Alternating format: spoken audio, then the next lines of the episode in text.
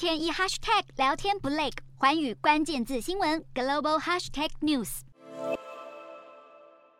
记者的尖锐提问，拜登显得有些左支右拙。今年八十岁的拜登总统身体健康和精神状况始终受到全世界关注。拜登在十六日接受了例行的健康检查，白宫医师表示，健检结果显示拜登十分健康，而且很有活力，身体状态完全能够有效地履行总统职责。只是医生的背书并无法消除许多人对拜登身体健康的质疑，特别是共和党党人认为拜登经常失言，在记忆方面有疑虑，根本已经不是。